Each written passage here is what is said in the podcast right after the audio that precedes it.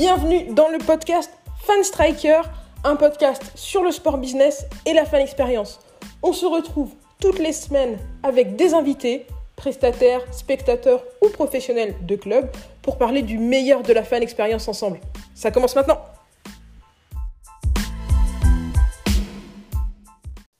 Bonjour à tous et bienvenue dans ce nouvel épisode du podcast Fan Striker.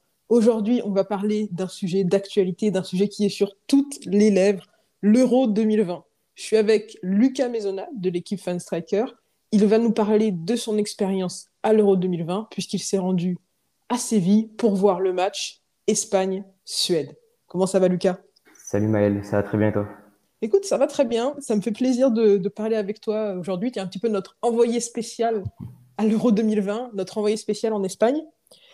C'est ça. Est-ce que, avant de commencer, tu peux nous rappeler un petit peu euh, ton parcours, te, présente, te représenter un petit peu pour les, pour les auditeurs Ouais. Euh, donc moi je suis Lucas Maisonna, je suis étudiant actuellement euh, dans le monde du, sport business.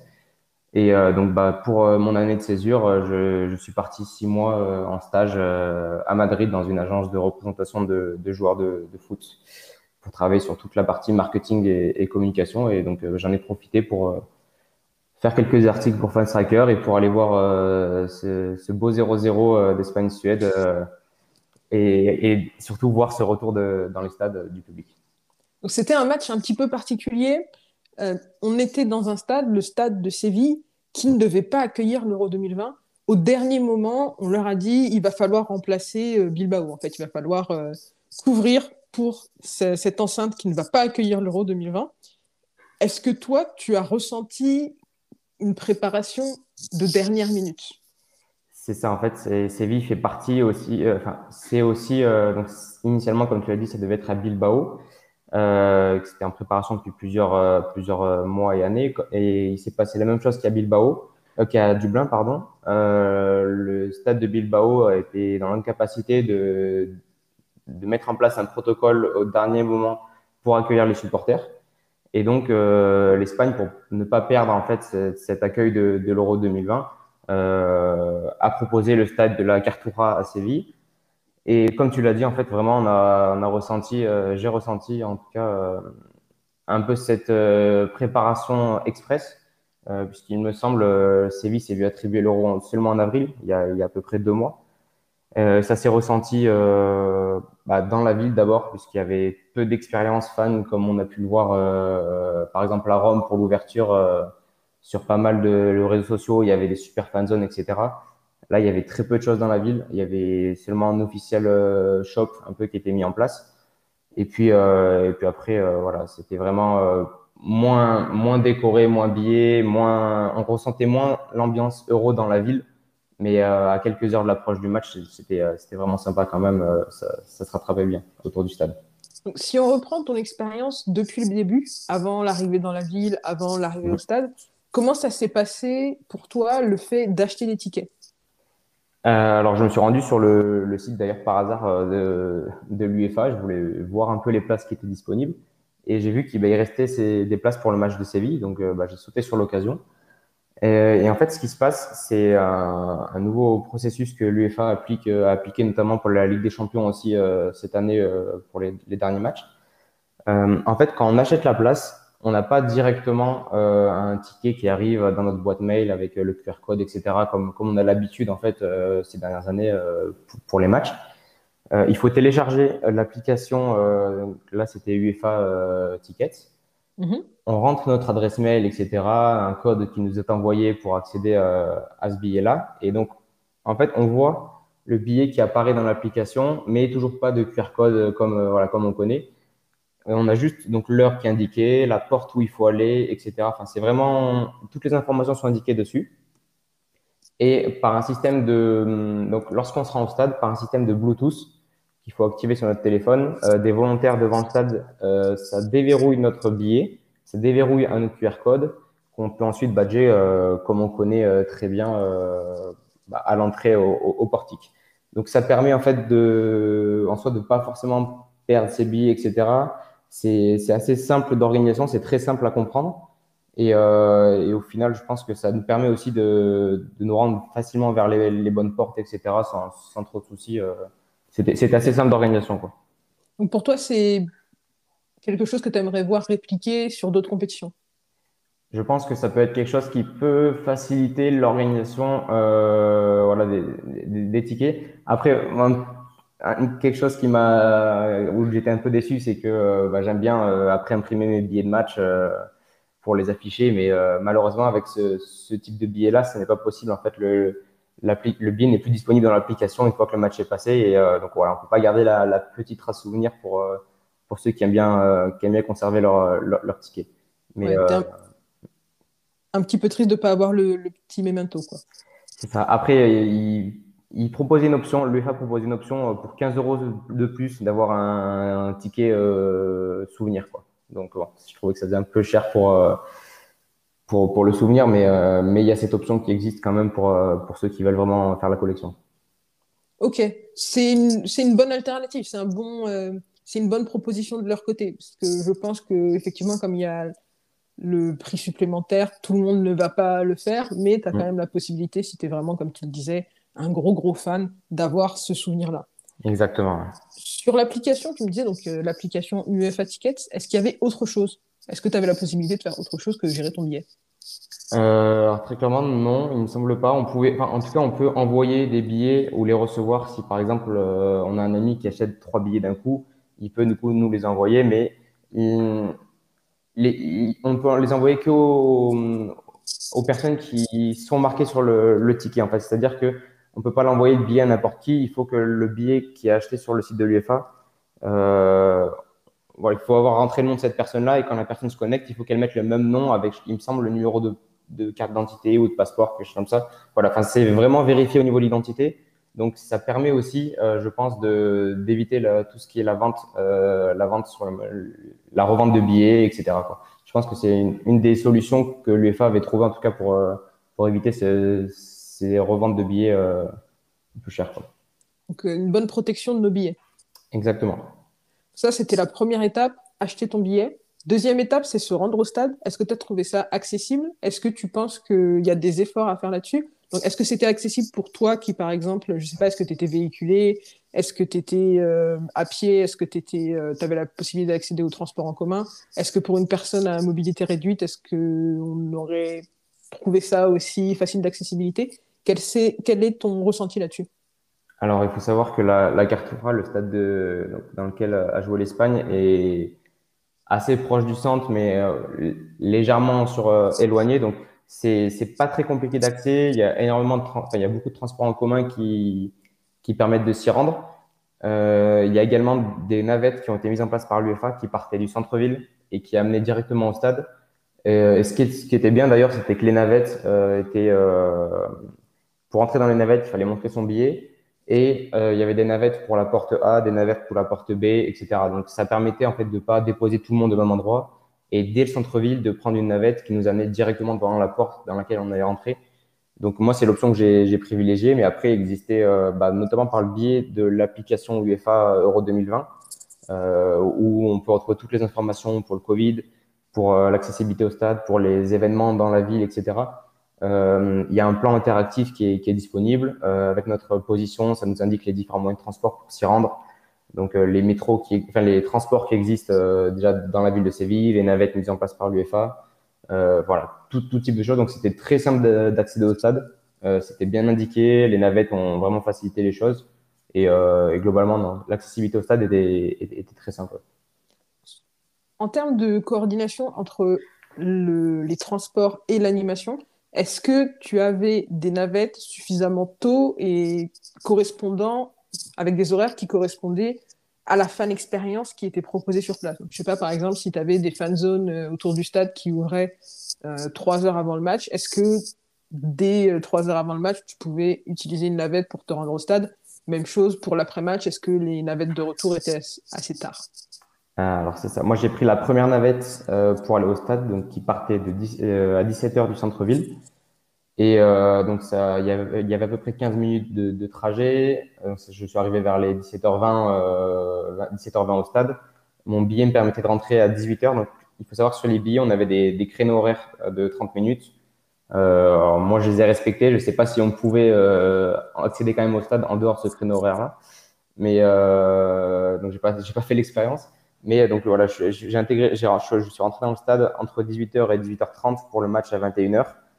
Donc ça m'a, euh, j'étais dans les premières tranches euh, d'ouverture en fait, donc j'ai pas vraiment pu voir euh, s'il y avait énormément de choses à l'extérieur du stade.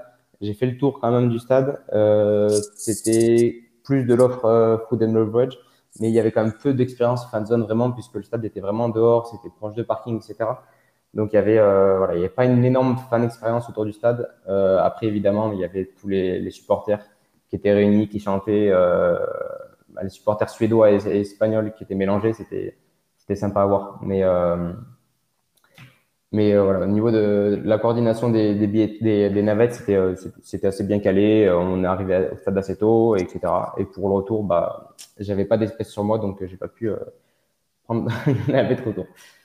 Donc comment t'es rentré? Comment t'as fait le retour À pied, à pied. Comme beaucoup de supporters, au final, je pensais que, que la majorité allait aller choisir les, même les transports en commun de Séville. Et finalement, euh, on était beaucoup à, à retourner au centre-ville à pied. Euh, ça a pris à peu près une trentaine de minutes. Pareil, les Suédois et les Espagnols mélangés, ça discutait du match. C'était bonne ambiance, donc euh, c'était assez sympathique d'avoir ce petit débrief d'après-match. Vous étiez plutôt, tu te sentais en sécurité quand même? Il y avait de la police, il y avait de, de l'encadrement?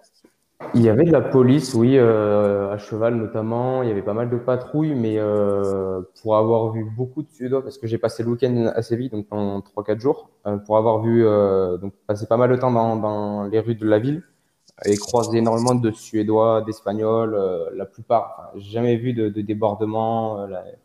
Tous discutaient entre eux. Il y avait, il y avait des, voilà, il y avait des petits chambrages, etc. Mais c'était très bonne ambiance et finalement, c'est vrai que ça change d'une comment dire, de, des encadrements de supporters qu'on peut retrouver pour des clubs euh, où il y a beaucoup plus de rivalité. Là, voilà, les, ils viennent pour défendre leur pays, il y a, il y a, du, il y a beaucoup de respect. Et, euh, et je me suis jamais senti en danger ou quoi que ce soit. C'était vraiment très bien, une ambiance vraiment, vraiment sympathique pour un retour des, des supporters. Donc, tu nous disais qu'on t'a imposé un créneau d'arrivée au stade entre 18h et 18h30. Ça, c'est quelque chose d'assez surprenant et d'assez intéressant, je trouve, parce que habituellement, sur ton billet, on va te mettre une heure à partir de laquelle tu peux arriver pour inciter les gens à venir tôt. Mais en fait, le fait qu'il y ait un créneau, donc qu'on te dise c'est 18h, 18h30 et pas juste à partir de 18h, ça te fait réellement venir plus tôt.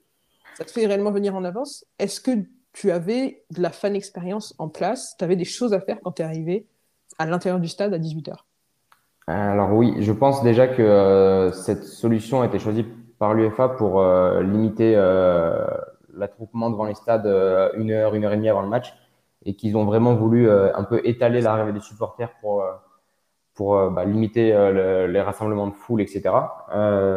sachant que dans le stade, on était à peu près 14 000 personnes donc pour à 30%, donc c'était assez, c'était quand même pas rempli à, à craquer, mais, mais voilà, je pense que c'était quand même pour, pour limiter un peu ce, cet afflux de population. Euh, et donc, oui, donc pour être euh, dans les premiers à être entrés au, stade, euh, on a eu euh, droit donc euh, à un DJ qui était sur le, bord de la pelouse, qui mettait de la musique. C'était alterné avec, il y avait des questionnaires qui passaient sur les écrans géants. C'était assez sympa. C'était des questionnaires sur l'euro, que ce soit plus sur l'historique, des questionnaires sur plus centrés sur l'Espagne et sur la Suède, des questionnaires sur le dernier Euro 2016. Voilà, il y avait vraiment un peu tout. Euh, c'était assez sympa. Il y avait une sorte de, tu sais, les kiss cam un peu qui mettent l'ambiance, mais là c'était plus, euh, c'était un plus fallait danser, etc. Quand la caméra était sur nous, donc euh, j'ai pas eu la chance de, de le faire. mais, euh, mais voilà, pendant deux heures, deux heures et demie, il y avait de l'ambiance pour les supporters qui étaient déjà dans, dans le stade, donc il y avait des animations, c'était assez sympa. Donc t'as pas passé beaucoup de temps à l'extérieur du stade à attendre en fait. Non, il faisait très chaud. Ça, il faut le dire, à Séville, il faisait très chaud. C'était 18 heures, donc euh, on est vite rentré se mettre à l'ombre et profiter de et pour boire un coup et, et se rafraîchir, voilà, parce que on n'a pas tardé. du coup, au final, euh, on regrette pas forcément parce que euh, bah, à l'intérieur du stade, l'ambiance était assez sympathique. Donc, euh, donc voilà, c'était. Ils font, il faut rentrer tôt, mais euh, mais ils ont su euh, bah, accueillir le, le, accueillir le public et, et proposer une expérience intéressante. Quoi pas du tout d'attroupement à l'extérieur du stade. D'un coup d'œil, t'as pas vu qu'il y avait des animations, une petite, une petite fan zone, des, activités ou quoi que ce soit? Non, En termes de fan zone, vraiment organisée par l'UEFA, non, il n'y avait, y avait pas ni autour du stade, ni dans le centre-ville. après, voilà, il y, a eu des endroits où les supporters se regroupaient pour chanter, etc. Mais c'était voilà, tout ce qui était autour du stade, c'était vraiment l'expérience euh, boisson et, nourriture, mais, euh, mais, mais, pas de, de sorte de baby-foot géant, de, de, télé, des trucs, des choses comme ça. C'était un peu, c'est une conséquence de la gestion Covid. Peut-être que c'est des systèmes euh, qui vont en partie rester, qui peuvent être quand même assez intéressants, je trouve, sur faire rentrer les supporters dans le stade plus tôt. à voir comment est-ce qu'on peut exploiter ça dans un contexte non Covid. Je pense qu'il y a, y a quand même pas mal de choses à faire. Exactement. Après, voilà, je pense qu'il faut que les stades soient adaptés aussi. Euh, là, c'était un stade olympique, donc il y avait quand même pas mal d'espace euh, en dehors euh, sur les bords de la pelouse. Donc c'est vrai que là, ça pouvait permettre, et d'ailleurs on a eu quelques personnes qui sont passées, etc., qui mettaient un peu l'ambiance dessus. Ça pouvait permettre bah, un peu plus de spectacle, on va dire, sans, sans voilà, se mettre sur la pelouse et, abîmer le terrain avant le match, mais, euh, mais c'est vrai que c'est peut-être un côté qui a développé, euh, même si euh, c'est vrai qu'on se sent quand même plus libre autour du stade, à pouvoir un peu se déplacer, aller dans les différents endroits s'il y a une zone qui est mise en place. Quoi. Et à l'intérieur du stade, est-ce que tu pouvais te déplacer facilement comme tu voulais? Oui, oui, globalement, oui. En fait, les, sous les tribunes, c'était tout était lié. Enfin, chaque tribune était séparée mais à l'intérieur de la tribune, on pouvait se déplacer, donc euh, faire tout le, toute la longueur euh, euh, sur le parvis à l'intérieur. Et c'était voilà, c'était assez libre. Il n'y avait pas vraiment de restrictions au niveau Covid sur les déplacements eux-mêmes, plus par contre sur tout ce qui était le port du masque, la nourriture et, le gel. Mais au niveau du déplacement, on était assez libre et du coup, c'est ça aussi qui était bien, qui permettait de bah, de pas forcément attendre pendant trois heures sur notre siège, de pouvoir se déplacer un peu et, aller voir différents endroits. Donc, tu penses que comme c'était très carré pour, les, pour ce qui était de respecter les gestes barrières, ils ont pu, une fois que vous étiez dans une zone donnée, vous donner pas mal de, liberté. On a eu pas mal de liberté sur ce point-là, même si euh, je pense, pour avoir vu euh, pas mal de, matchs euh, de l'Euro pour l'instant, en tout cas à la télé, je pense que le Séville, c'est l'une des villes où, où il y a le plus de mesures pour protéger de la Covid puisque dans chaque allée qui était euh, donc chaque allée, chaque allée d'escalier, il y avait des vigiles qui surveillaient pour euh, le masque par exemple. Donc dès qu'un supporter le baissait un petit peu ou même buvait et le remettait pas tout de suite, il y avait un vigile qui venait nous demander de remettre le masque. C'était très très carré sur ça. Euh, alors dans certains stades, on voit que, que c'est pas vraiment le cas, mais du coup, c'est vrai qu'on a eu quand même cette liberté de pouvoir un peu plus se déplacer, de, pouvoir profiter un peu quand même euh, voilà, ils n'ont pas fermé euh, tout l'espace euh, boisson. on a quand même pu profiter de ça, mais c'était quand même assez strict dans l'encadrement. Du coup, sur ce match, qui n'était pas un match très excitant sur le terrain en tout cas, tu as pu faire des rencontres, rencontrer d'autres supporters, parler peut-être avec des supporters suédois, des supporters espagnols avant ou après le match? Ou est-ce que à cause des restrictions Covid, c'était un peu compliqué de, de se mélanger et de, de discuter avec les gens qui étaient assis à distance, etc. On va dire que les, supporters, d'ailleurs, bah, espagnols comme, suédois, sont vraiment, j'ai trouvé, trouvé vraiment respectueux, euh, que ce soit dans, l'animation d'avant-match ou même, euh, même sur les, mesures sanitaires. Euh, il y avait le masque, même en dehors du stade, où y avait, là où il n'y avait pas de vigile, c'était très bien respecté. mais voilà, on pouvait vraiment discuter avec eux. j'ai discuté un peu avec les deux, comme tu as dit. Et euh, bah, tout ce qui est ressorti déjà, c'était euh, le, le, côté retour du public, ça, ça faisait énormément plaisir. Euh, les Suédois bah, qui, qui, venaient traverser l'Europe pour soutenir leur équipe, euh, voilà, ils, étaient très chauds, ils avaient très envie de faire la fête et de, de chanter, de montrer qu'ils étaient là. Et d'ailleurs, ils l'ont très bien fait. Euh, dans le stade, ils, on les a beaucoup entendus, ils, ont, mis, euh, ils ont mis une super ambiance. Et donc oui, comme tu as dit, avant le match, on a pu discuter un peu devant le stade. Après le match aussi, il y avait pas mal de de comment dire de sorte de mini télé un peu qui interviewait qui euh, j'ai eu la chance de, de, passer un interview en espagnol je sais pas ce que ça a donné mais euh, euh, voilà il y avait pas mal de, de, de, gens qui voulaient justement ce premier ressenti de euh, bah, du, du, retour de, du public dans les stades puisque c'était un des premiers matchs de, de l'Euro donc on a pu discuter quand même un peu et, Et c'est vraiment ce qui est ressorti sur, sur ces discussions-là. Globalement, tu as quand même passé une bonne soirée. Oui, bien sûr. J'étais content de, évidemment de, de, retrouver les stades et puis voilà, d'assister à un match de l'Euro. Même si, voilà, quand on voit que l'Espagne peut mettre 5 buts sur, les deux derniers matchs, j'aurais bien aimé en voir quelques-uns, mais, mais la, soirée était bonne. Oui, la soirée était bonne. Bon, c'est sûr que c'était pas le match le plus animé de, de cet euro.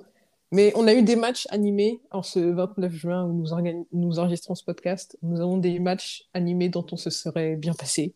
Exactement. Donc, euh, on profite de, de ce qu'on a quand on va au stade.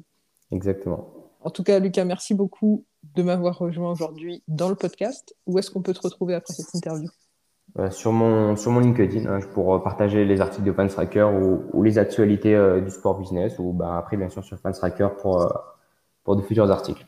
Super, bah, écoute, on ira faire un tour sur Fanstracker et sur LinkedIn pour voir tous les beaux articles que tu nous écris, notamment un bel article, un bel insight sur l'Atlético Madrid récemment. Exactement. je vous encourage à aller regarder tout ça. Je te dis merci beaucoup et à la prochaine. Merci Maël, à plus. À plus.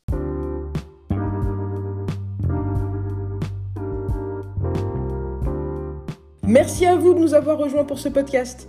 Comme d'habitude, si vous voulez aller plus loin sur les sujets dont on a parlé, je vous ai mis plein de liens dans la description.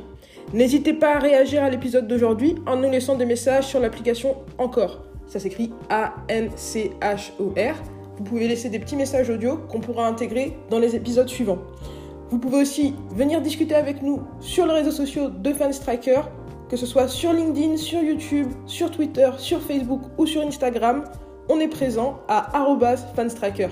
Bien sûr, vous pouvez aussi visiter notre site internet fanstriker.com.